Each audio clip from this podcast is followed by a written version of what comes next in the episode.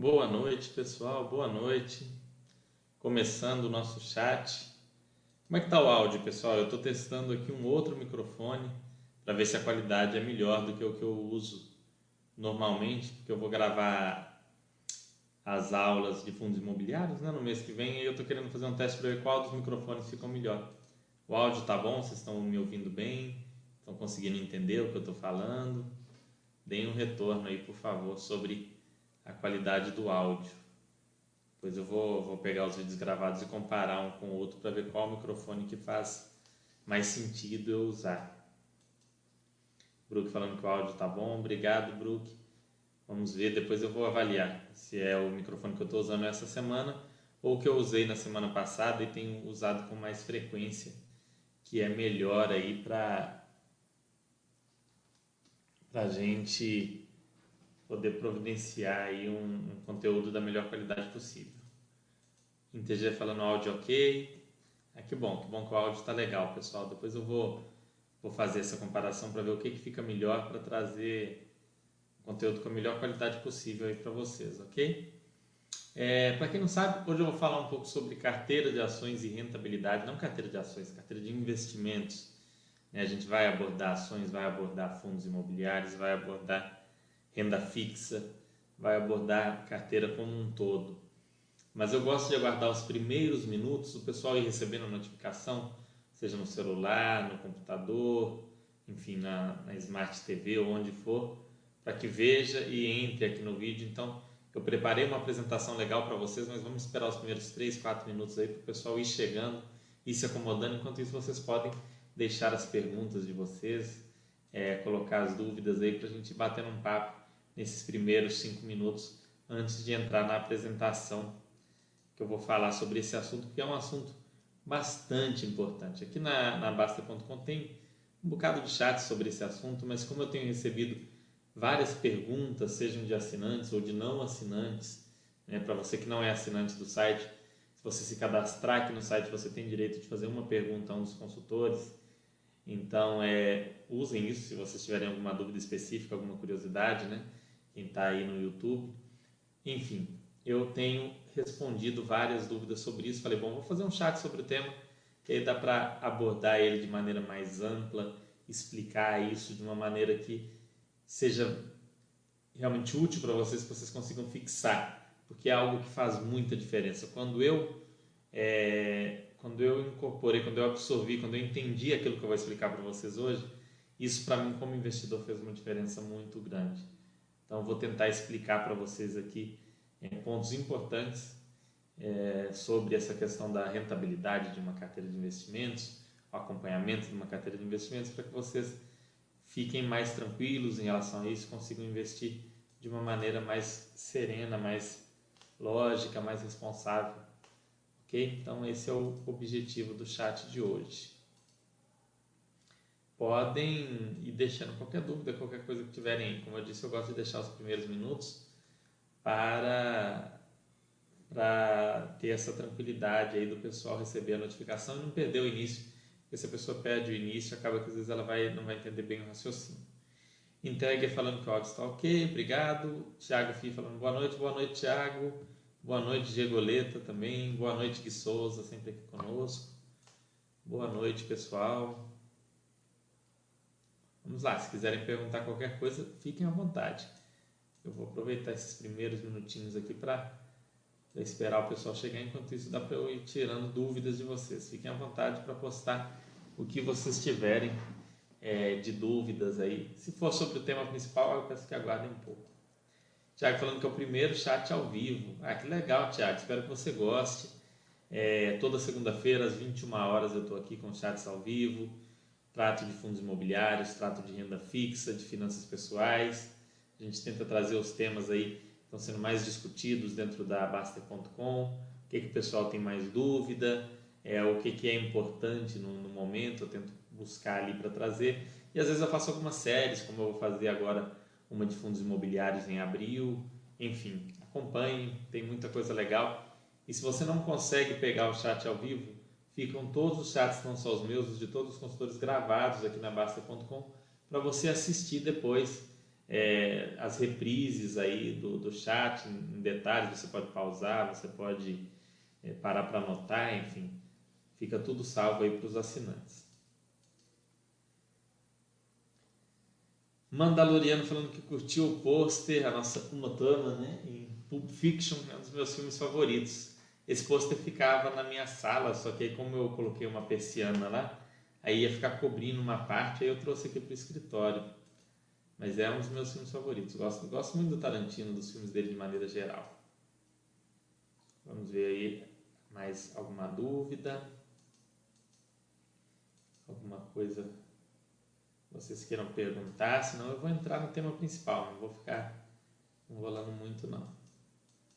Vou guardar mais um pouquinho aí, o pessoal está chegando e eu não gosto que o pessoal perca o início do conteúdo. Eu não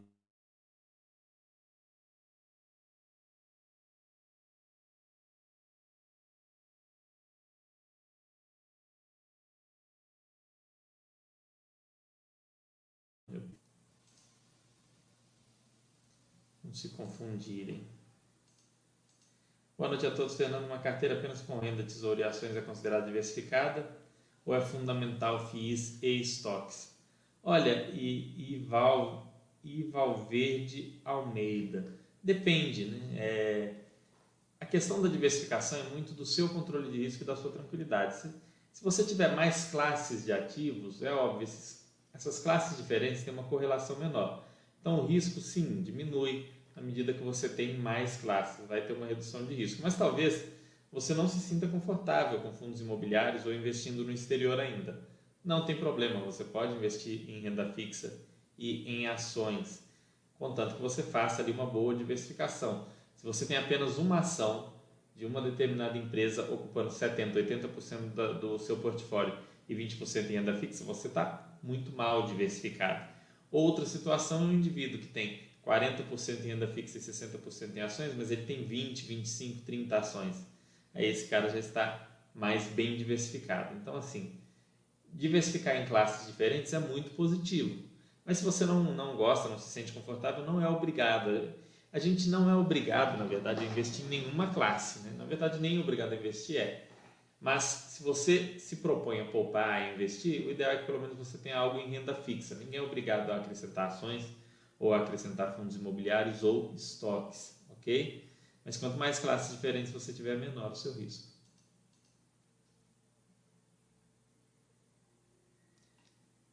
É, gostaria de fazer uma pergunta visando meu amigo que está assistindo comigo. Ele acredita que existe uma hora para realizar lucro com a venda de ações. Brooke, se você, você deve ter acabado de entrar no site né, para perguntar isso daí. É, essa é, eu chamo isso de a lógica da mega sena, né? A pessoa ela vê o mercado de ações ou de fundos imobiliários como uma mega sena. Ele vai investir um pouco, de repente aquilo vai virar uma fortuna, ele vai vender e, e viver em Ibiza, Mônaco. Não é assim. O acúmulo de patrimônio é um processo gradual, onde você vai comprando ações, vai comprando ativos de valor e vai montando um grande patrimônio que, claro, você pode vender depois um pouco, você pode extrair renda daquele patrimônio sem nenhum problema para ter uma vida mais tranquila. Mas não é algo que você vai transformar num bolo de dinheiro, colocar debaixo do colchão e ir vivendo daquele dinheiro depois. Não é assim que funciona. Existe, existe aquela ideia é, que as corretoras vendem muito porque é, é bom para as corretoras. Não é bom para a corretora que a pessoa faça buy and hold.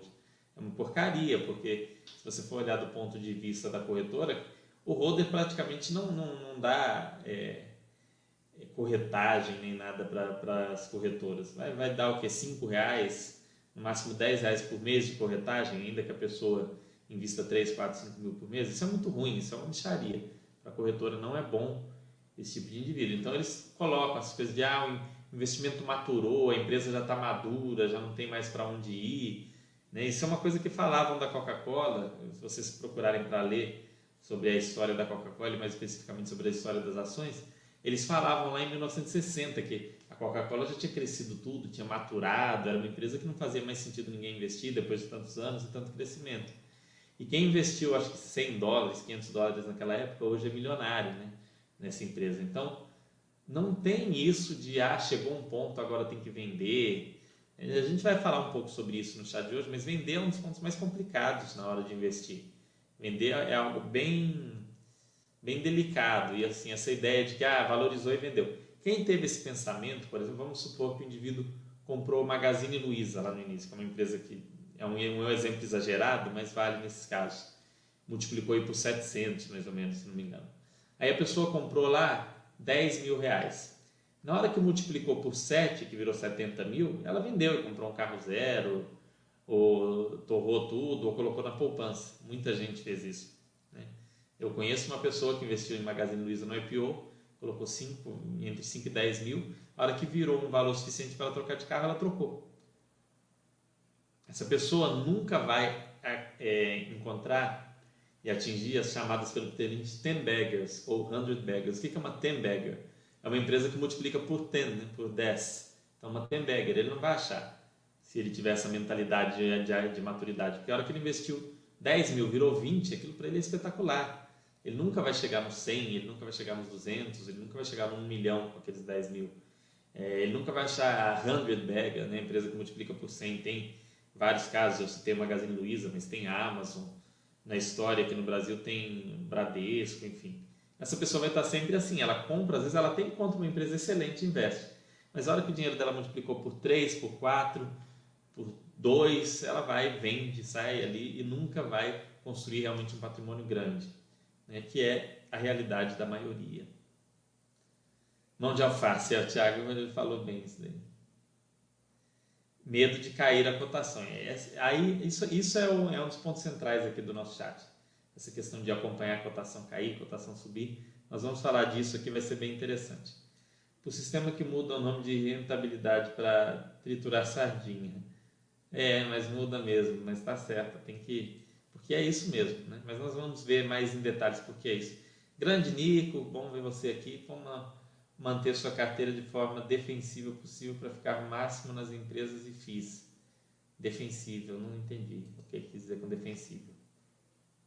Mas a gente vai falar disso aqui de manter, né? de segurar os ativos. Eu, devia ter, eu ia pegar um alface para participar aqui do,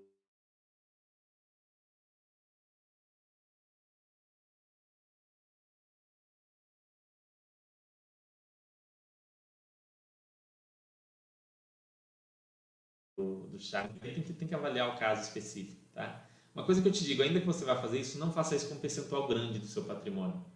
Por exemplo, você já trabalha nessa empresa, então você já é exposto ao risco dessa empresa.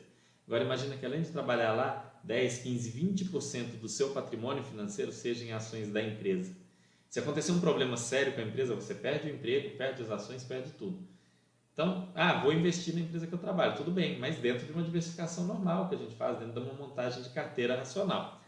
Nada de colocar aquilo ali, entender. Agora, eu não sei os números da empresa, não sei nada sobre a empresa para dizer que é um investimento interessante ou não.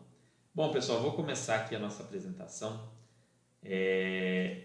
Para quem não sabe, eu sou Fernando, moderador de renda fixa e de fundos imobiliários aqui na Baster.com. Esse é o novo modelo de slide nosso aqui. A Baster.com é, um, é um site que tem muita coisa legal. Aqui a gente fala de renda fixa, ações, fundos imobiliários, investimentos no exterior, saúde, esportes. Eu sempre falo para vocês, vale muito a pena ver o chat do Mauro sobre saúde, traz muitos pontos legais. Ele não fala só de esportes, mas ele fala. Já teve chat falando sobre depressão, falando sobre alimentação, é, falando sobre, sobre todo tipo de esporte, enfim muito legal, vale a pena, né? Porque a nossa vida são vários pontos, vários. É, tem que atingir um equilíbrio. Não adianta você aprender a montar uma carteira, você investir, se você não for atrás ali de cuidar da sua saúde, de cuidar do, do da sua alimentação, de, de se sentir bem, de sentir bem com você mesmo. Não adianta você estar bem apenas com a sua conta bancária. Vamos lá da sequência. Qual retorno esperar dos seus ativos? Né? Aqui tem até um, um ícone aqui mostrando aqui o, o Selic versus NTNB versus título pré-fixado de, é, de 8 do, do, mês de 2005 a 2015. Né? É, tem como eu prever quanto que eu vou ter de retorno com os meus investimentos? É possível saber exatamente quanto eu terei no futuro? Vale a pena escolher investimentos pela rentabilidade? Eu espero conseguir responder essas perguntas de vocês. Reparem uma coisa, tem uma coisa muito clara que vocês podem perceber nesse gráfico, e não é o descolamento aqui da NTNB, não. O que vocês podem perceber aqui muito claro é que esse gráfico trata de um momento passado, 2005 a 2015, anos atrás. Foi o que aconteceu naquele período. O gráfico não está mentindo. Aconteceu exatamente isso. Olha que legal. Nesse período, a NTNB peraí, rendeu mais do que a LTN e do que o Selic, do que o Tesouro Selic. Ponto. Desse gráfico a gente só consegue tirar isso. A historinha que ele conta de 2005 a 2015. Prevendo a rentabilidade infelizmente ou felizmente, né, é, eu achei interessante uma palestra que eu vi do Lili Parisotto que ele fala o seguinte: ainda bem que a gente não consegue prever a rentabilidade, porque senão seria muito sem graça investir. Se você já sabe exatamente o que vai acontecer, fica muito simples, né? E não é possível prever o retorno real de um investimento é impossível. Retorno que ele vai ter acima da inflação. Os títulos pré-fixados te permitem projetar o retorno nominal com precisão, mas não a inflação, ou seja, você não sabe quanto você vai ter de retorno real. Eu comprei lá um título pré-fixado que paga 5% ao ano e a inflação veio a 7%, eu saí perdendo dinheiro. Ou eu comprei um título pré-fixado que paga 8%, a inflação vem 2%, aí veio, uma rentabilidade maior. Então, não tem como você saber, como você prever a rentabilidade real dos seus investimentos. É a mesma coisa que se eu chegar agora e falar para vocês, olha, é, eu tive um retorno de 15% ao ano. Isso é muito? Isso é pouco? Alguns de vocês devem estar falando assim, não, 15% ao ano é bom. Outros vão estar falando, ah, nem tanto, né? Eu não disse quando. Pensa um cara no ano de 1992, quando a inflação no Brasil batia a casa de centenas por cento, 100, 200, 300% ao mês, falar que teve um retorno no ano de 15%. Era uma piada completa. O overnight dava muito mais do que isso, a poupança dava muito mais do que isso. Tinha investimento que dava isso em um dia e aí o cara ter 15% ao ano, talvez nos, já nos dias de hoje, o 15% já é algo que o cara vai querer lançar um canal no YouTube para ensinar métodos, ele vai achar que ele é o grande guru, o grande mestre. Vejam como as coisas mudam. Então a rentabilidade é um fator totalmente incontrolável. Se você dissesse para alguém em 1993 que 15% ao ano era um, um número alto, a pessoa ia rir da sua cara. Já hoje a pessoa vai falar: nossa, né? monte seu curso, ensine para todo mundo. Não é por aí. Porque a rentabilidade é um fator incontrolável. Nenhum investidor tem controle sobre isso. Nenhum investidor. Não é que você, pequeno investidor, não tem. Nem você, nem o Warren Buffett, nem o é, Lírio Parisotto, nem Luiz Barsi, nem vamos ver, Peter Lynch, nem é, Ken Fisher, enfim. Nenhum desses caras famosos, grandes investidores, tem controle sobre isso. A rentabilidade é um fator incontrolável. Ah, Fernando, mas então como é que, que investe? Escrevi até errado aqui, rentabilidade. Como é que investe então se é incontrolável? Então não vale a pena investir, não tem como eu controlar. Que droga, né? Eu vou investir para quê? Aí que vem. Vale a pena escolher então os investimentos pela rentabilidade? Bom, primeira coisa que toda corretora fala com você, todo, toda lâmina de fundo, todo toda empresa ao iniciar um release, todo, enfim, todo é, é até uma lei, né, uma regra da CVM que tem esses dizeres. Ganhos passados não representam certeza de ganhos futuros. Então, a primeira coisa que você precisa saber é que quando você for olhar o retorno de qualquer ativo no passado, isso não quer dizer que esse retorno vai ser igual no futuro. Não tem nenhuma indicação, nenhuma certeza disso, tá?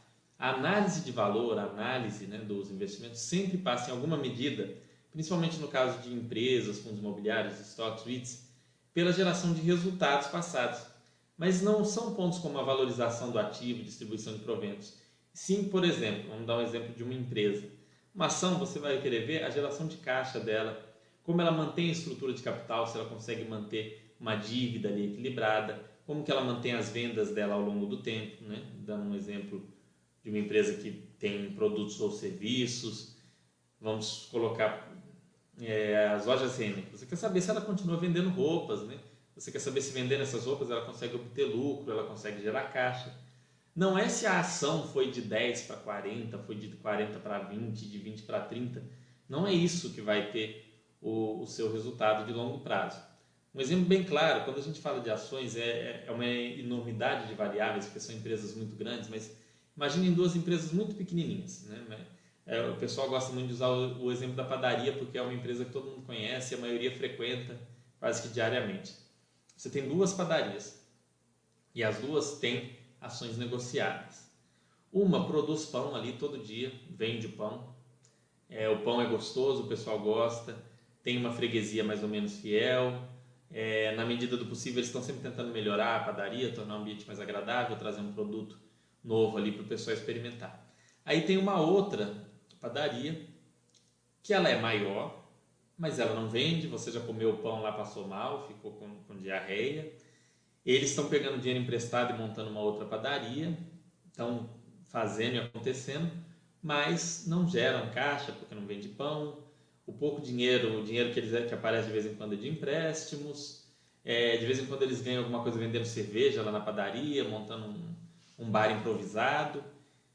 E aí tem ações das duas, mas as ações dessa que, que inventa muita moda, elas variam mais e elas de vez em quando dão aquele pico, né? E você vê a ação foi de 10 a 40, porque como a empresa dá muito problema, o cara olha e fala, não, agora vai, agora eles vão bolar, eles estão montando o bar padaria 3.0, que vai ser um negócio revolucionário, vai, vai ficar rico. E a outra está ali, vende pão todo dia, tem um padeiro, faz um pão doce, um pão de sal, é, vende as coisas básicas, um leite. Está ali, todo mês tem a geração de caixa, algum mês é um pouco pior, algum mês melhora, eles buscam investir um pouco na melhora da padaria, mas não é nada surpreendente. Então as pessoas vão ali atrás da grande tacada. Né? Isso é um ponto fraco dos investidores muito comum, que é o que? Sempre buscar aqueles investimentos mirabolantes, avaliando a possibilidade de um grande upside, de uma grande valorização, a busca incessante por uma rentabilidade fora do comum, fora da média, ao invés de ficar naquilo que é claro, que ele consegue enxergar o valor, onde o valor é claro para o investidor, tá? Você tem que conseguir enxergar um valor em uma empresa que você é, investe. Porque o que, que aquela empresa agrega? Você tem que entender, entender o básico pelo menos. Não precisa dominar a empresa. Aqui na Basta.com você tem os instrumentos para isso, que são os quadros da Basta, né? o quadro de resumos, o quadro completo. Né? É, vocês têm os vídeos do Eduardo, que são sensacionais, com comentando os resultados, falando sobre a empresa, um resumo sobre, sobre o que a empresa faz, inclusive alguns subsetores e segmentos. Tem, vira e mexe, alguma entrevista do Mili com a gestão das empresas, explicando bem aí, de maneira bem detalhada, o que a empresa é e onde ela quer chegar, quais são os projetos. Tem aí chats feitos pelo Cernesino, destrinchando em detalhes aí a empresa. Então, vocês têm os conteúdos para entender a empresa, para ver se aquilo ali faz algum sentido para você.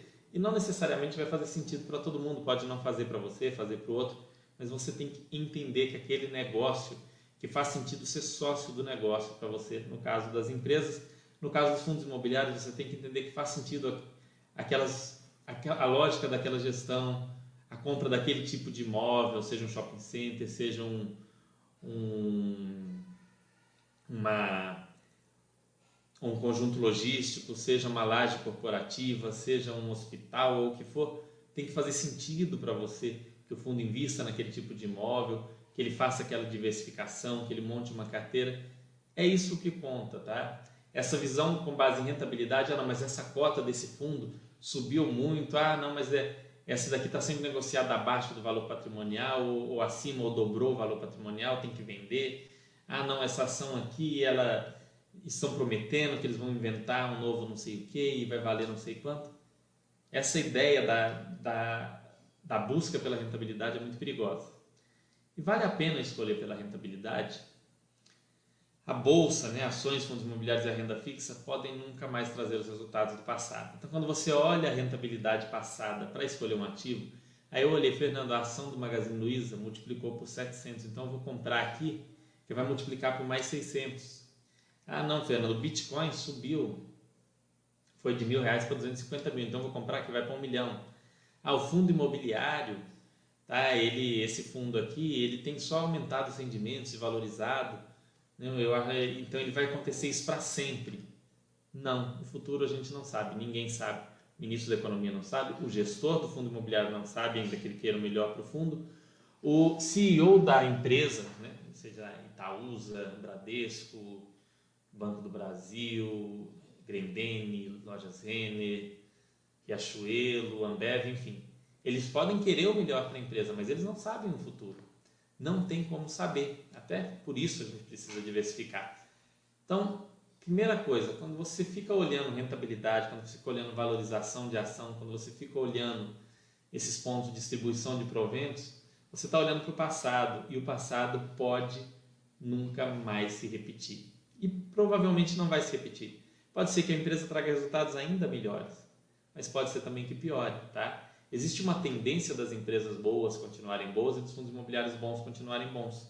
Mas a análise desse bom ou ruim não é avaliando rentabilidade, avaliando valorização do ativo, avaliando é, pagamento de provento, principalmente no curto prazo, porque além de cometer esse erro de fazer essa análise bem restrita de rentabilidade, de valorização, as pessoas ainda fazem isso num período de meses ou num período de um ano. Então, assim, não vale de nada esse tipo de análise. A análise é a solidez do ativo, né? é o valor que ele tem e o que ele pode agregar. E o que o investidor pode fazer? Bom, primeira coisa, focar naquilo que você tem controle. Então, você investidor, você já está vendo aí que não dá para prever a rentabilidade futuro, prever aquilo que vai receber, não dá para prever isso em detalhes. Infelizmente, você não vai descobrir exatamente quanto você vai ter de dinheiro daqui um ano, dois, muito menos daqui 10, 15, 20, 30 anos. Então, o que, que você vai fazer? Primeira coisa, você vai focar no valor ou regularidade do aporte. Valor nesse sentido de o quanto você pode aportar, seja 20, 30% do seu salário, e você está aportando ali com regularidade. Né? Isso para quem tem salário, para quem tem outras fontes de renda, aportar ali um percentual razoável disso, focar em manter esses aportes. Segunda coisa, estudo, né? entender o que você está fazendo na hora de investir. Não é focar em aprender os detalhes do detalhe da empresa, né? Entender por que, que a, a melissa feita pela Grendene dobra daquele jeito na ponta. Não, não precisa saber o detalhe do detalhe, mas é entender de maneira geral aquele setor, aquela empresa, aquilo que você está investindo, para que você não se assuste quando tiver um problema, porque vai ter um problema. Todos os setores, todos os segmentos, todas as empresas e fundos imobiliários passam por problemas. Então, como quanto mais entendimento você tiver daquele negócio, menor vai ser o seu susto quando esse problema vier. Trabalho e renda, esse é um foco muito importante. Você não pode abrir mão do seu trabalho para ficar olhando cotação de investimento, olhando um provento, olhando a renda do investimento. Isso vai te deixar mais pobre, porque você não vai ganhar mais, você vai ganhar menos, e aí você vai aportar menos, não vai conseguir montar o mesmo patrimônio. Tem vários é, insights e análises aqui na Basta.com sobre esse assunto, sobre o quanto investir um pouco mais é melhor do que buscar acertar o melhor investimento, cuja probabilidade é muito baixa. E estudar mais não te faz necessariamente encontrar o melhor investimento. E é claro, acima de tudo, diversificação. Tem essa imagem aqui que é muito legal. Fala o seguinte: se 1% do seu portfólio fosse a Amazon em 1997, hoje você seria rico. Né? A Amazon valorizou absurdamente. Ou seja, 1%. Provavelmente você seria rico. Agora, se 1% do seu portfólio em 1997 fosse a Enron, né, que é uma empresa que foi pega com fraudes contábeis, quebrou e tudo mais, seria irrelevante para você, porque 99% do seu patrimônio ainda estaria lá, provavelmente teria se valorizado alguma coisa e coberto esse 1% que a Enron levou. Então, a diversificação é muito importante, porque dentro da diversificação você tem a possibilidade de encontrar é, bons ativos. Quando você diversifica, você tem mais possibilidade de encontrar o que eu falei da Ten Bagger, da Hundred Bagger, daquela empresa que vai multiplicar o seu patrimônio. Ok? Ou daquele fundo imobiliário que vai trazer uma solidez maior, que vai ter os aluguéis é, corrigidos de maneira mais positiva, porque tem imóveis em boas localizações, enfim. Você melhora as suas chances. É, diversificar é se manterem ativos de valor o maior tempo possível. Isso é uma, é, é uma fórmula simples para você ir longe. E aí tem aquela história, ah, Fernando, mas diversificando eu ganho menos, né? Porque tem a teoria. Essa teoria, ela é tão absurda, quando vocês param para pensar e entender a teoria, que é a seguinte, ela diz o seguinte, Quando você diversifica, tudo bem, seu risco diminui. Isso ninguém duvida, ninguém questiona. Isso tanto a academia quanto é, os investidores em geral, todo mundo concorda que diversificando você tem uma redução do seu risco. Mas o que que, que é falado, tá? É, de maneira equivocada. Olha, diversificando você vai ter uma rentabilidade menor. Nada disso. Você pode ter uma rentabilidade menor e pode ter uma maior. Porque quando diz que ao diversificar você tem uma rentabilidade menor, é porque pressupõe que o seu primeiro ativo a ser comprado é o melhor ativo que existe no mundo. O segundo a ser comprado é o segundo melhor ativo do mundo. O terceiro é o terceiro melhor ativo do mundo. Ou seja, você vai comprando do melhor para o pior. Você é o verdadeiro Deus dos investimentos. Se você é esse cara, coisa que não existe no mundo real, realmente não faz sentido você diversificar. Você vai ficar com um ativo só, que é o melhor ativo da, que já existiu, e você vai estar tranquilo, vai estar em paz. Eu tenho um ativo, ele é o que mais vai trazer retorno na história e eu vou me aposentar, vou colocar 20 reais ali e vou embora para Mônaco. Mas não é assim. Na prática, você comprou um primeiro ativo, que era uma empresa ok, às vezes não quebrou, mas também não trouxe retorno muito acima da inflação. É o que seria aqui a Eletrobras lá em 1995. Aí depois você comprou um segundo ativo, quebrou, é uma ação que faliu, que nem estaria, estaria nessa lista aqui, nesse insight aqui feito pelo Thiago, não, não teria mais. Aí o terceiro que você comprou foi a Semig, aí já melhorou bem o seu resultado. Aí o quarto que você comprou foi um, foi um, um ativo atrelado a, a Selic, que já trouxe uma estabilidade maior para a carteira. O quinto, por exemplo, foi um Itaú, que, que valorizou muito. O sexto é uma outra empresa que faliu. Não existe essa ordem certinha do investidor e sempre comprando do melhor para o pior. Esse é um mundo ideal, é uma abstração que a academia faz para poder fazer as análises, ou seja, você sempre começa comprando o melhor ativo e para reduzir o risco você vai diversificando comprando ativos piores. Na vida real isso não acontece. Você compra um ativo excelente, você compra um ativo mais ou menos achando que é excelente, você compra um ativo que ruim, que vai quebrar achando que é excelente, você compra um outro ativo que é mais ou menos, depois você compra um outro ativo tendo certeza que ele é o melhor de todos e ele de novo quebra. Então você precisa sempre diversificar. Claro, não é uma diversificação do tipo comprar qualquer coisa sem critério, só para ter mais coisas, só para diversificar mais. É uma diversificação com base em análise, em estudo, em entender os negócios e encontrar valor neles.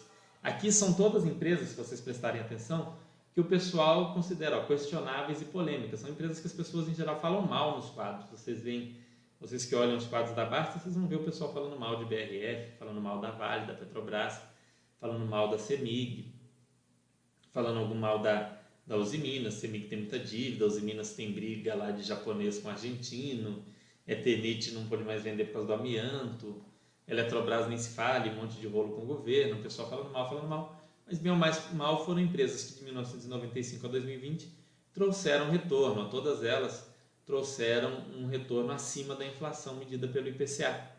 Tá? Algumas mais, né? acima, outras menos.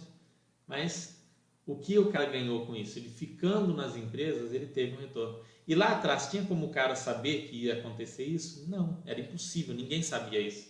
O cara que te falou, ah, lá em 1995, Fernando, eu já previa tudo eu fui investir um tanto em Itaú, não comprei a Eletrobras porque eu vi que ela ia acompanhar a inflação. Mentira, não existe isso. Ninguém consegue olhar lá atrás. Então a diversificação é a forma de te proteger da sua ignorância em relação ao futuro. E você realmente é ignorante em relação ao futuro, você não sabe o que vai acontecer. Tá? Diversificando eu ganho menos, olha lá. Novamente aí, isso que eu falei, parte da premissa equivocada de que o investidor sempre vai começar escolhendo o melhor investimento possível. Então, se eu começo escolhendo sempre o que é melhor, aí não faz realmente sentido para alguém assim diversificar, mas essa pessoa não existe no mundo real. A pessoa que sabe exatamente qual será o melhor investimento é, do mundo, o melhor investimento do Brasil, essa pessoa não existe. Quem, quando alguém solta aquelas reportagens, que principalmente início de ano é super famoso, as melhores ações para 2021, os melhores fundos imobiliários para 2020, as melhores ações para a próxima década. Ninguém sabe isso, é um absurdo. se diga uma coisa dessa. A CVM deveria, inclusive, proibir que fosse falado isso, ah, o melhor investimento para. Ninguém sabe qual vai ser. Tá? E às vezes cria na visão das pessoas que têm menos conhecimento essa possibilidade de, ah, não, então o melhor é esse aqui, vou investir porque isso aqui é muito promissor. Tudo é promissor, tudo é promissor. Né? Numa planilha, num PowerPoint como esse, tudo é promissor. Tudo pode dominar o mundo, tudo pode virar aí o novo Magazine Luiza, nova, nova Amazon, nova Tesla, nova Apple, tudo pode virar. Então, esqueçam isso. Outro problema muito sério.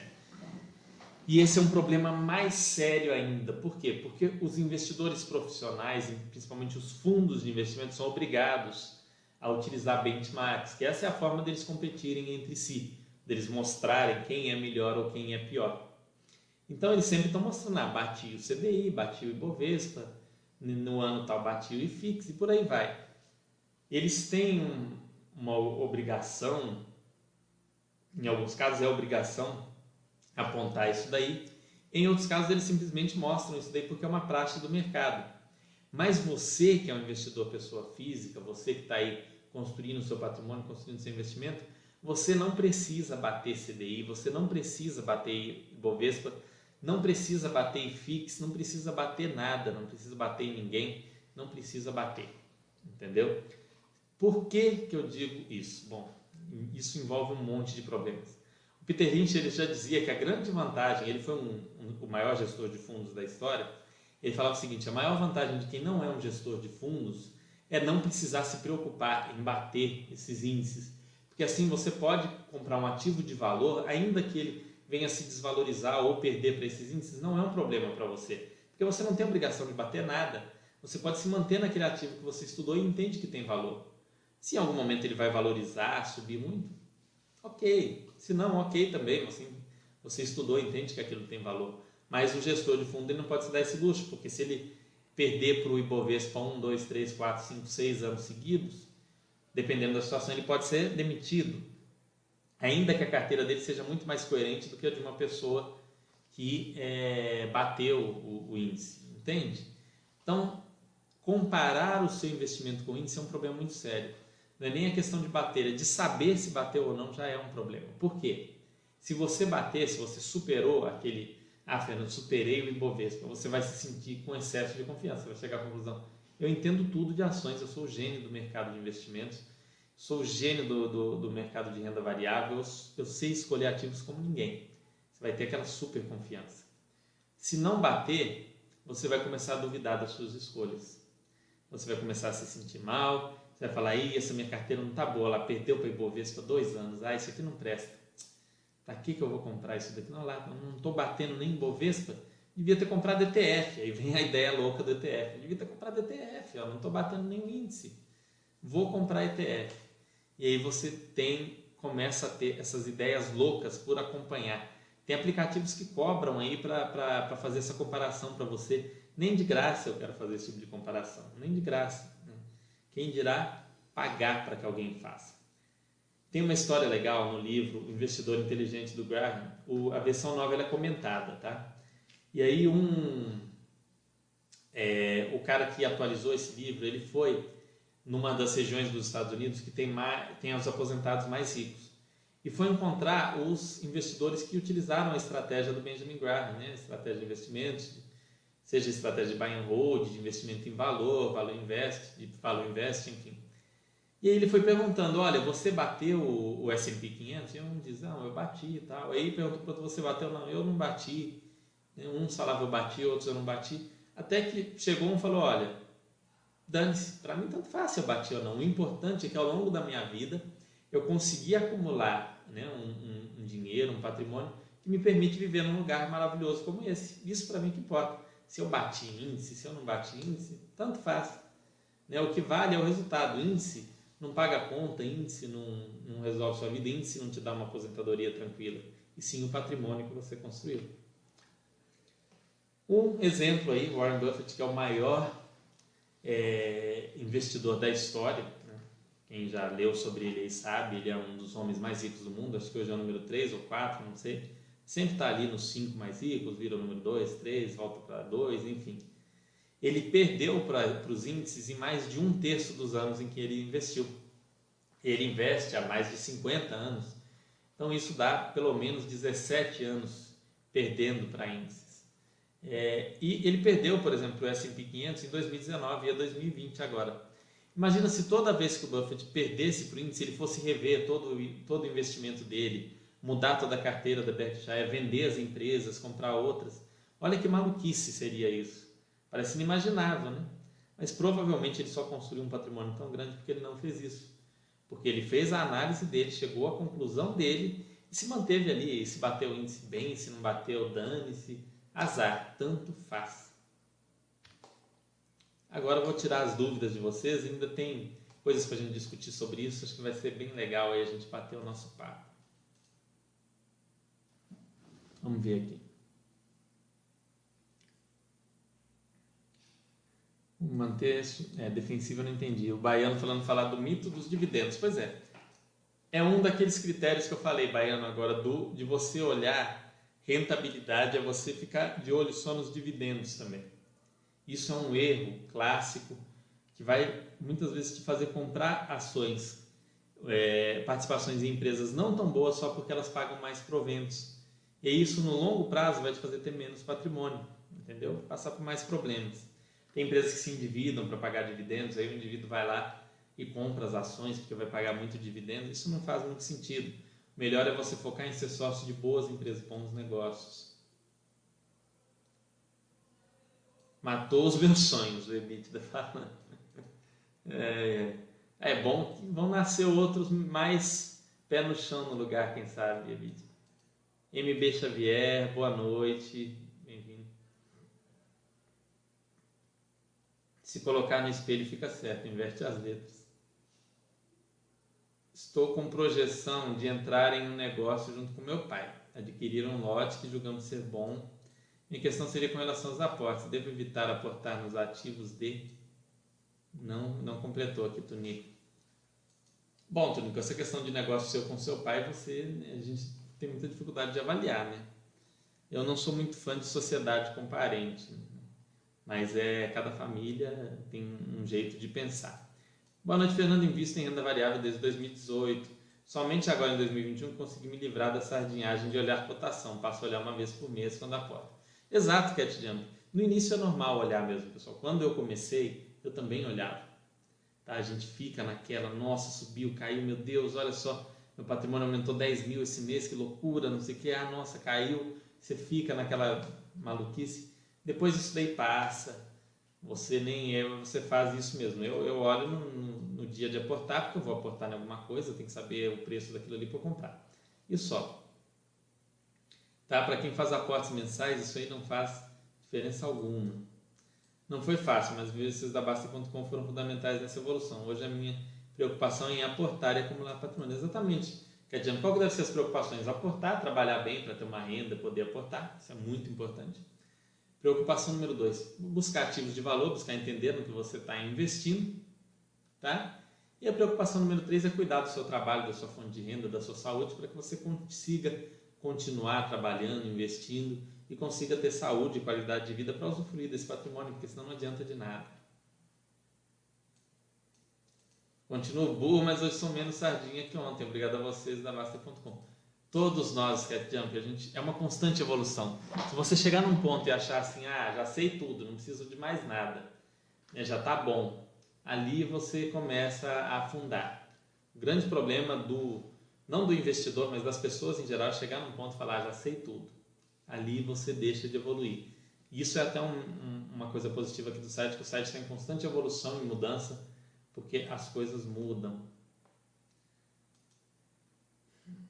Vamos ver aqui. Vamos seguir aqui, é bastante pergunta aqui. Elton falando, os ganhos são ilimitados. Que ganhos, Elton? Boa noite, paizão. Nico Berto falando, Brook, acesse o roteiro do iniciante que lá tem a melhor forma de você iniciar seus investimentos. Cadê? O Brook perguntou aqui como iniciar. Não vi a pergunta do Brook. Não achei. O Brook gostaria de fazer uma pergunta. Ah, do amigo aqui, né? É, fala, lê, põe o seu amigo para ler o roteiro do iniciante, grupo. Vai, vai ser muito bom para ele. Ou o meu livro, Adeus Previdência, também, ele fala muito desse processo inicial. O livro Filosofia Basta de Acumular Patrimônio também. Então peguem bem esse início, reforcem, porque as, a, o básico é o essencial, assim, as bases são muito importantes. Eu gosto de rever de tempos em tempos o, o roteiro do iniciante, os pontos básicos, porque são naqueles pontos basais que você comete, que se você errar, você perde seu patrimônio, você deixa de, de seguir em frente. Você escolher uma empresa errada ali dentro da sua diversificação, coisa assim, não vai te, te quebrar, te arrebentar. Desculpe o erro de digitação, tela pequena, sem problema. Nicolau, sei, mas estou vendo meu amigo vai entrar ainda na Basta. Que bacana, Bruno. Traz ele para cá para ele ver, para ele analisar. Tem muito conteúdo gratuito aqui, ele pode entrar aqui gratuitamente, ler o FAQ, o roteiro do iniciante. É normal essa visão dele ter de realizar lucro e tudo mais, como eu disse. É isso que as corretoras em geral ensinam, que muita gente por aí ensina, e é normal a pessoa começar com essa visão, tá? Você acha que com a previsão de aumento da Selic, olha lá, olha o futuro, a futurologia. O prêmio pago para o Tesouro IPCA vai aumentando paralelamente ou não tem relação direta? Paizão, não tem relação, tá? A relação do prêmio do Tesouro IPCA é com os juros futuros. Mas isso são coisas que a gente não tem como prever. Ainda mais prever a modificação no que o pessoal vai prever para o futuro. Olha só, é uma previsão do futuro de previsão do futuro. É uma coisa muito louca. A gente não tem como saber se o prêmio do Tesouro IPCA mais vai aumentar ou diminuir. Se a gente soubesse isso, a gente poderia fazer trades certeiros com Tesouro e PCA. Então não tem como saber. O ideal é você ir fazendo seus aportes regularmente, monta sua carteira no Baster System, mandou comprar o Tesouro IPCA, compra o Tesouro IPCA. Mandou comprar o Tesouro Selic, compra o Selic, mandou comprar ações e assim sucessivamente. Porque essa coisa de tentar achar ali o ponto, achar o momento certo de fazer aquele aporte, de ter aquele ganho, é um problema. Porque você, você provavelmente não vai conseguir isso. E ainda se conseguir, não vai conseguir isso consistentemente. Pode conseguir uma vez na vida, duas, mas não vai resolver sua vida. É... Falando aqui para acessar o roteiro do iniciante, exatamente, o roteiro do iniciante é um ótimo conteúdo. Baiano, ótima apresentação, parabéns, obrigado, Baiano, que bom que gostou. Além do roteiro, tem alguns e-books grátis também, tem e-books, tem muita coisa aqui gratuita para inscritos e para assinantes, então tem todos os nossos livros, tem o meu, tem o do Baster, tem é, o livro do, do Mille, tem os livros do Roya, tem livro de todo mundo aí à disposição para você que é assinante pegar esse conteúdo, ler, aprender, estudar, é muito, vai te ajudar bastante com isso daí, ok? Então, foquem naquilo que vocês têm controle, pessoal, que é o que? Montar uma carteira diversificada, aportar todo mês, é, comprar bons ativos. Isso é que vocês têm controle. A, a rentabilidade, não acompanhem isso. Isso vai fazer mal para vocês. Em todos os aspectos. Ainda que, nossa, Fernando, mas a rentabilidade da minha carteira está muito boa. Eu comparei com Ibovespa e tal, e está muito acima. Você vai ficar confiante e em algum momento, quando você estiver perdendo, você vai se questionar, você vai ficar mal. Tá? Mostrei para vocês o maior investidor do mundo em um terço dos anos né, perdeu para mais de um terço dos anos perdeu para esses índices. Então vocês fazerem esse acompanhamento só vai fazer mal para vocês. O ideal é que vocês nem saibam disso, tá? Se a gente pudesse não saber enquanto está nem a taxa Selic, era melhor. Mas isso é praticamente impossível porque qualquer lugar que você olha está esse Selic a tanto, Selic a não sei quanto. A gente fica sabendo, mas evitem saber a cotação dos seus fundos imobiliários, a cotação das suas ações isso não é algo que vá agregar a vocês em termos patrimoniais, tá? Diferente do que pode parecer. Preciso separar no Bastecista os após investimento de acúmulo patrimônio daqueles com prazo fixado para compra específica?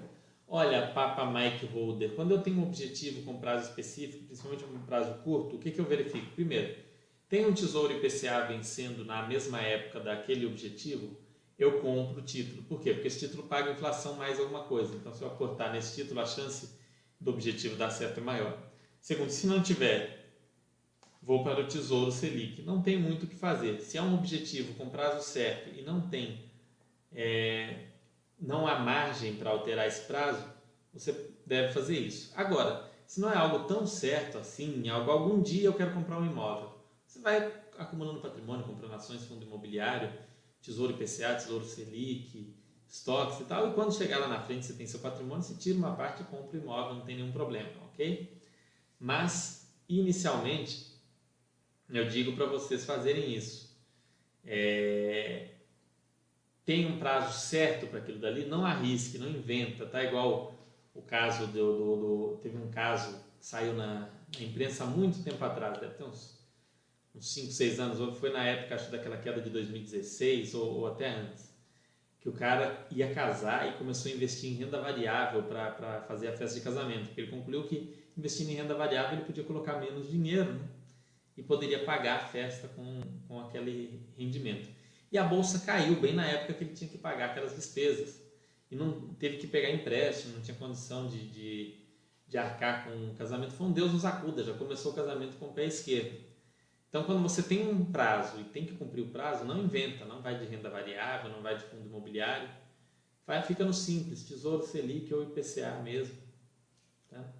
Fernando, boa noite. Na Basta, por um lado, a sugestão de ler várias coisas, vídeos, ver insights, por outro, devemos focar no trabalho estou com dificuldade para esse equilíbrio. Lord Jonas, não, não há dificuldade nenhuma. Tudo isso que eu falei para vocês fazerem, você vai gastar uma, duas horas por mês com isso daí. Né? Se você está começando agora, talvez você gaste uma hora por semana. Né? Eu faço esse equilíbrio todo é, e eu conheço pessoas que têm dois, três trabalhos e conseguem é separar uma hora por mês, por, por mês que seja, duas horas por mês de estudo. Não é muito tempo. Tá? Eu vou fazer é, o, no mês que vem o curso sobre fundos imobiliários aqui para vocês. Eu vou explicar como você faz esse estudo. Se você não conseguir tirar para ler qualquer conteúdo uma hora por mês, é um ponto que você talvez precise repensar outras coisas da vida. Tá? É, não é algo assim, tem que ler, estudar e tem que estar o tempo todo entendendo tudo. Não é isso. Você vai ver igual você está vendo esse chat, você vai ver um, um do Mili lá em que ele entrevista o, o RI da empresa. Né? Depois você vai ver a, o vídeo de análise do Eduardo normalmente tem 3 a 4 minutos e é um por trimestre. Se você não quiser ver o trimestral, você vê um por ano, o anual que ele faz agora. Ele está fazendo agora os vídeos anuais, 4 minutos por ano. Dá para tirar, dá para tirar esse tempo. A máquina de. Ó, o grande hobby FM, máquina de sardinha. Só serve para uma coisa: quando ela estiver ruim, você vender, ou seja, olhando. É, ela vai ter um. Acompanhar a rentabilidade, pessoal, tem um efeito psicológico muito ruim sobre o investidor, muito ruim. Tá? Não é pouco ruim, é muito ruim. É, é, não tem outro é uma das piores coisas para o investidor. Né? Igual a gente falar, focou no dividendo, focou no yield lá no fundo imobiliário, focou no, no, no Ibovespa, no quanto se superou. É muito ruim isso, porque vai em algum momento te fazer tomar uma atitude errada, uma atitude precipitada, colocar isso como um ponto importante. Tá? Eu inicialmente olhava essas coisas, não nego para vocês, quando eu comecei lá atrás eu olhava um pouco essas coisas, depois eu parei de, de acompanhar é, rentabilidade, parei de olhar isso daí. E nessa medida em que eu parei de olhar, eu passei a colocar muito mais ativos de valor, muito mais ativos de qualidade na carteira. Quando eu parei de olhar PL, dividend yield, é, se bateu IFIX, se bateu Ibovespa, se bateu CDI, se bateu qualquer coisa. Parei de olhar tudo isso. Eu comecei a colocar ativos de mais valor. Hoje eu me sinto muito mais seguro com a minha carteira porque a minha carteira não foi escolhida com base num, numa valorização simples passada, num, num número frio que eu olhei. Eu olhei aquele ativo, entendi ele, vi uma lógica nele para ele estar tá na minha carteira e ele entrou ali e está ali. Né? E espero que não saia. Paizão fazendo mais uma pergunta. Obrigado. Só mais uma pergunta. Se a pessoa já está na fase de aposentadoria, recebe um fundo de garantia, nesse caso específico, um tesouro PCA com juros semestrais de pouquíssimo prazo, de longuíssimo prazo seria adequado? Olha, paizão, é possível. É uma possibilidade, sim. Mas qual que é a possibilidade que faz mais sentido? Não é porque você aposentou que agora você vai ter que mudar os seus investimentos da sua vida. Segue, pega aquele fundo de garantia que você recebeu e divide ele em, em seis parcelas, dez parcelas e aporta conforme o Baster System. Tá? Se, se você quiser ter no Baster System o título com juros, ok. Tendo a consciência de que o título com juros vai cobrar ali imposto de renda antecipadamente, você vai ter um patrimônio menor, mas em compensação você vai ter um cupomzinho corrigido pelo IPCA a cada seis meses. É uma possibilidade sim. mas não pegar todo o seu dinheiro, igual tinha uma, uma, umas teorias malucas né, do pessoal, ah, quando eu aposentar, eu vou pegar todo o meu dinheiro e colocar no Tesouro IPCA, porque aí eu vou ter uma renda semestral ali corrigida pelo IPCA para sempre. Vai ser, ficar tudo lá no Tesouro IPCA. Isso não faz sentido. Tem um chat que eu falo em que casos faz sentido o Tesouro IPCA com juros semestrais. Pesquisa aqui na Basta.com que você vai ver. Tem um chat bem, bem detalhado falando sobre esse, esse tipo de ativo. Acho que é sobre o Tesouro IPCA em geral, mas eu falo dessa questão do, dos juros semestrais. Eu uso até o exemplo da pessoa que ganhou na loteria, mas nunca investiu e nem tem interesse em aprender muito sobre investimentos, enfim, alguns casos muito específicos. Perfeito, aqui na Basta tem tanta coisa disponível, tanto livro, que me pareceu que teria que tirar uma hora mais por dia. Não, Lord Jonas, não precisa tirar não. É, é, é, legal você ler alguns livros. Né? Por exemplo, o meu livro. O meu livro você consegue ler em um dia. O Adeus Previdência. E ele já vai abarcar os pontos básicos, praticamente todos. Então eu recomendo, pega um dia para ler esse livro se você está começando. Né? O livro do Baster, o Filosofia Basta de Acumular Patrimônio. Está começando também, pega esse livro para ler. São dois livros que se você ler, você dificilmente vai cometer os erros mais crassos, mais absurdos. Então já te previne de muita coisa ruim. Né? Eu falo que o meu chat, eu sempre que eu venho fazer um chat, eu quero impedir que vocês façam alguma besteira. Porque eu não tenho a fórmula para deixar vocês ricos, milionários, algo que vocês vão fazer e que vai acumular um senhor patrimônio e que vai poder morar lá em Ibiza, em Mônaco, em nada disso. Não, não tem essa fórmula. Nem, acredito que essa fórmula não exista.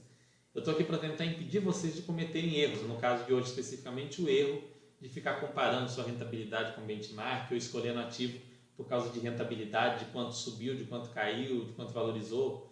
É como sai aquelas notícias da empresa, as ações que mais subiram, dane-se as ações que mais subiram, pouco importa o que é a ação que mais subiu, que interessa isso, né? Então é, é, a gente vem aqui, eu venho aqui tentando impedir vocês de cometerem erros terríveis. É, vamos lá. O Elton falou aqui, Eliton, Entrei no mercado de ações através de um fundo de ações. Eu olhava diariamente a rentabilidade. Ainda bem que conheci a Basta e desde lá não faço ideia de como anda a rentabilidade da minha carteira. Pois é, esse é um ponto importante. A hora que você para de ligar para isso, você consegue passar melhor pelas situações, pelas crises. E é claro, ter renda fixa é essencial para você passar por crises, por momentos de, de queda, momentos de, em que o mercado vai passar por é, estresses, você tem que ter uma renda fixa para passar por isso, tá? Porque por mais que você não olhe rentabilidade, vai sair aquelas notícias, principalmente no outdoor da cidade, falando ah, é o fim da bolsa, né? despencou, vai acabar o mundo. Então você tem que ter a renda fixa que ela te traz segurança. Agora, bateu o Ibovespa, bater não sei o que, dane-se, né? Pouco importa. De nada, paizão, estamos disponíveis para responder qualquer pergunta podem pode perguntar, entendeu? É, a gente está aqui para isso mesmo, para ajudar vocês a, a, tirar as dúvidas, a poder fazer as escolhas mais acertadas. Em relação à rentabilidade, os relatórios gerenciais não ajudam muito, porque ao invés de focar só no dividendo, eles ficam comparando a variação de cota com CDI fixo. Rob, eu coloquei para vocês, tem um vídeo aqui, eu acho que é do JSRE, tem, e acho que do HGPO também tem que é eu mostrando como que eu faço a análise do, do fundo, olhando os relatórios gerenciais. Esse ponto que fica o gráfico lá comparando com CDI, com IFIX, etc., eu pulo. É uma parte que eu nem olho. Eu não olho mesmo. Não é nem assim, ah, eu fecho o olho para não olhar. Não me interessa aquilo. Aquilo para mim faz zero sentido. Eu vou olhar vacância, eu vou olhar diversificação do fundo, né? quantos imóveis tem, quantos inquilinos, se eles trazem informação ali de quanto representam os maiores inquilinos. Eu vou olhar se os contratos são são longos ou se já estão acabando. Eu vou verificar ali no máximo ali é, é como é que é o, os índices de reajuste, se, tá, se tem alguma coisa estranha, né, se eles estão dando alguma notícia estranha e tal. Não vou ficar olhando esse, essa parte, eu ignoro totalmente. E mesmo os detalhes, por exemplo, tem fundo de CRI que solta um relatório tecendo os detalhes de cada CRI, o que está acontecendo. Eu não olho isso, eu vou olhar ali, tem inadimplência alta em CRI? Ah, tá zero inadimplência, tá 100% adimplente. Dane-se. Como é que está a situação de cada CRI? Não acompanho isso. Não faço esse tipo de acompanhamento. Gui Souza falando de chat excelente. Muito obrigado, Gui Souza. Espero que tenha ajudado. Focar no removido, e agora removido, o que você quer dizer? Patrimônio? Entendo ser o único fator, mas não seria um dos principais, principalmente para quem está próximo da aposentadoria, viver no, no, dividendo, deve ser no rendimento. Removido deve ser, imagino que seja o dividendo ou rendimento. É errado sim, budista. Eu conto, tem um chat que eu conto dos meus erros. E eu, quando eu comecei a investir, eu comprei alguns fundos olhando o rendimento, né? É o yield, essas coisas foram os piores investimentos que eu fiz em fundos imobiliários, porque quando você foca nisso, você vai comprar alguma porcaria, alguma coisa com problema, alguma coisa que tá que envolve algum nível de estresse, alguma coisa mais problemática. Então não foque no rendimento ou no dividendo do FII. Não, não, não, faça isso, nem, nem nas ações, né? Não faça isso nem no fundo imobiliário, nem nas ações, porque a chance de você escolher alguma coisa, alguma porcaria é muito alta. Normalmente, quando o fundo tem um dividend yield muito alto, é porque o preço caiu muito e caiu muito porque tem algum problema. Um exemplo clássico, esse exemplo é perfeito. Eu fiz até um chat falando disso, é, fiz mais de um, mas tem um, um, exemplo bem recente que é o fundo XP Macaé no ano passado. Ele tinha uma época que ele estava com yield de mais de 1% ao mês. Então, assim, tipo, imagina se receber 1% ao mês de rendimento, no tempo de hoje, 1,2, 1,3 ele chegou. Mas por quê? A Petrobras já tinha anunciado que ia sair do imóvel nesse ano, no fim do ano passado, início desse ano. E a renda do fundo iria a zero. E muita gente comprando por causa daquele elevado dividend yield. Muita gente comprou. E por fim, o que aconteceu? Petrobras saiu, o elefante branco, o imóvel, quer dizer, está lá, vazio, não se sabe se vai conseguir alugar ou não, e a pessoa comprou esperando uma, receber 1,2%, 1,3% ao mês para o resto da vida e recebeu isso por dois, três meses, agora já não recebe mais nada. Então é, é muito complicado isso daí.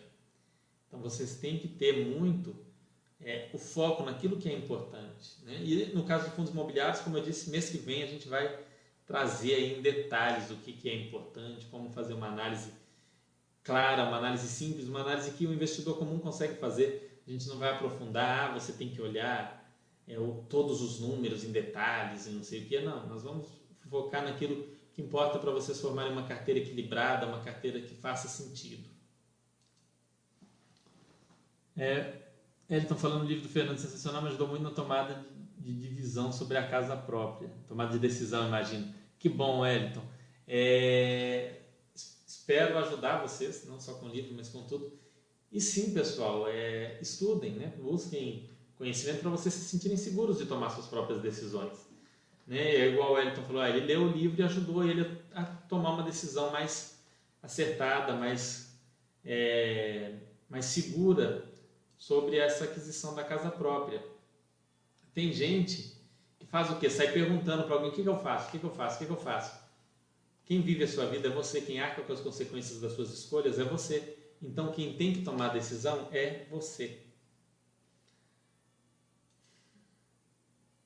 MB Xavier falou, eu comprei um terreno parcelado, só depois eu vi o meu erro.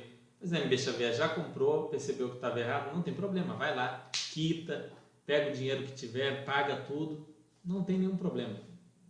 Importante a gente perceber que a gente tomou uma decisão financeira equivocada e fazer o possível para reverter, porque erros todo mundo comete. Pessoal, vou terminar aqui, vou só ver a última pergunta aqui do Torta Azul para finalizar, que já passa de 10 horas. Olá, Fernando. Usar o FGTS como estratégia de lance de consórcio para compra de imóvel com foco em investimento, meu pai eterno. Vamos lá. FGTS, usar sempre que possível para seja o que for. Então, usar FGTS, não, não, esquece o resto da pergunta. Usar FGTS ou sacar FGTS sempre que possível, ponto. Porque aquilo não rende nada, aquilo fica ali preso, você, se você precisar de, de liquidez não dá, só se você tiver um câncer e, conseguir comprovar, é uma, é uma dor de cabeça danada. Então, sim, usar FGTS sem dúvida. Consórcio. Consórcio é um fundo. Procure aqui no FAQ da Basta.com sobre consórcio, os problemas em relação ao consórcio, os riscos em relação ao consórcio, os custos. Não faça consórcio, ainda mais consórcio para adquirir um investimento. Não investimento a gente não adquire através de financiamento ou de consórcio. Investimento a gente adquire à vista, no cash, no dinheiro a gente não faz esse tipo de alavancagem, fazer uma dívida para adquirir um investimento. Isso não é adequado, ok? Então, consórcio não é interessante. Imóvel com foco em investimento, se compra à vista. Ah, quero investir no imóvel, sem problema, junta o dinheiro e compra. Vai juntando, pode juntando, acumulando patrimônio, compra ações, fundos imobiliários e tal. A hora que juntou o valor suficiente para comprar o imóvel, vai lá e compra o imóvel. Mas não faça dívida, não faça uma conta ali para adquirir um imóvel investimento. Porque provavelmente você está contando o seguinte, olha, eu vou, fiz o consórcio, vou dar o lance, aí eu pego o imóvel, né? É, e alugo e com o valor do aluguel eu pago a prestação do consórcio. Ótimo, mas você combinou isso com os russos, né? Porque você combinou que vai estar sempre alugado o imóvel, você combinou que você não vai ter as despesas de condomínio, IPTU e tudo mais, além dessa prestação que você se comprometeu mês a mês. Esse tipo de alavancagem pode levar uma pessoa à falência. Então, assim, evitem, pessoal, evitem dívida, é, evitem também consórcio e financiamento de qualquer coisa, automóvel, imóvel, enfim. Não façam isso, tá? Evitem ao máximo. Juntem o dinheiro. Ah, Fernando, mas demora, demora, dá trabalho. Né? Coisa boa não é fácil. Né? Se fosse fácil, não seria bom. Tudo aquilo que é bom e que vai te, te pro, proporcionar um patrimônio, um, um retorno, vai te, pro, te, proporcionar uma tranquilidade, vai sim ser difícil, vai sim dar trabalho, vai ser muitas vezes chato, ok?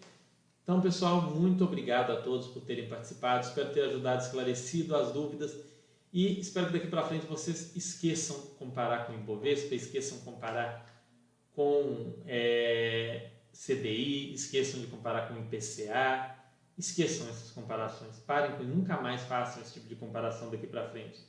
Vocês vão ficar muito mais tranquilos para investir, vão ter uma carteira muito mais é, coerente, muito mais sensata se vocês não olharem esses, esses pontos e sim olharem aquilo que é importante, ok? Um grande abraço para vocês, uma ótima semana e até segunda-feira que vem.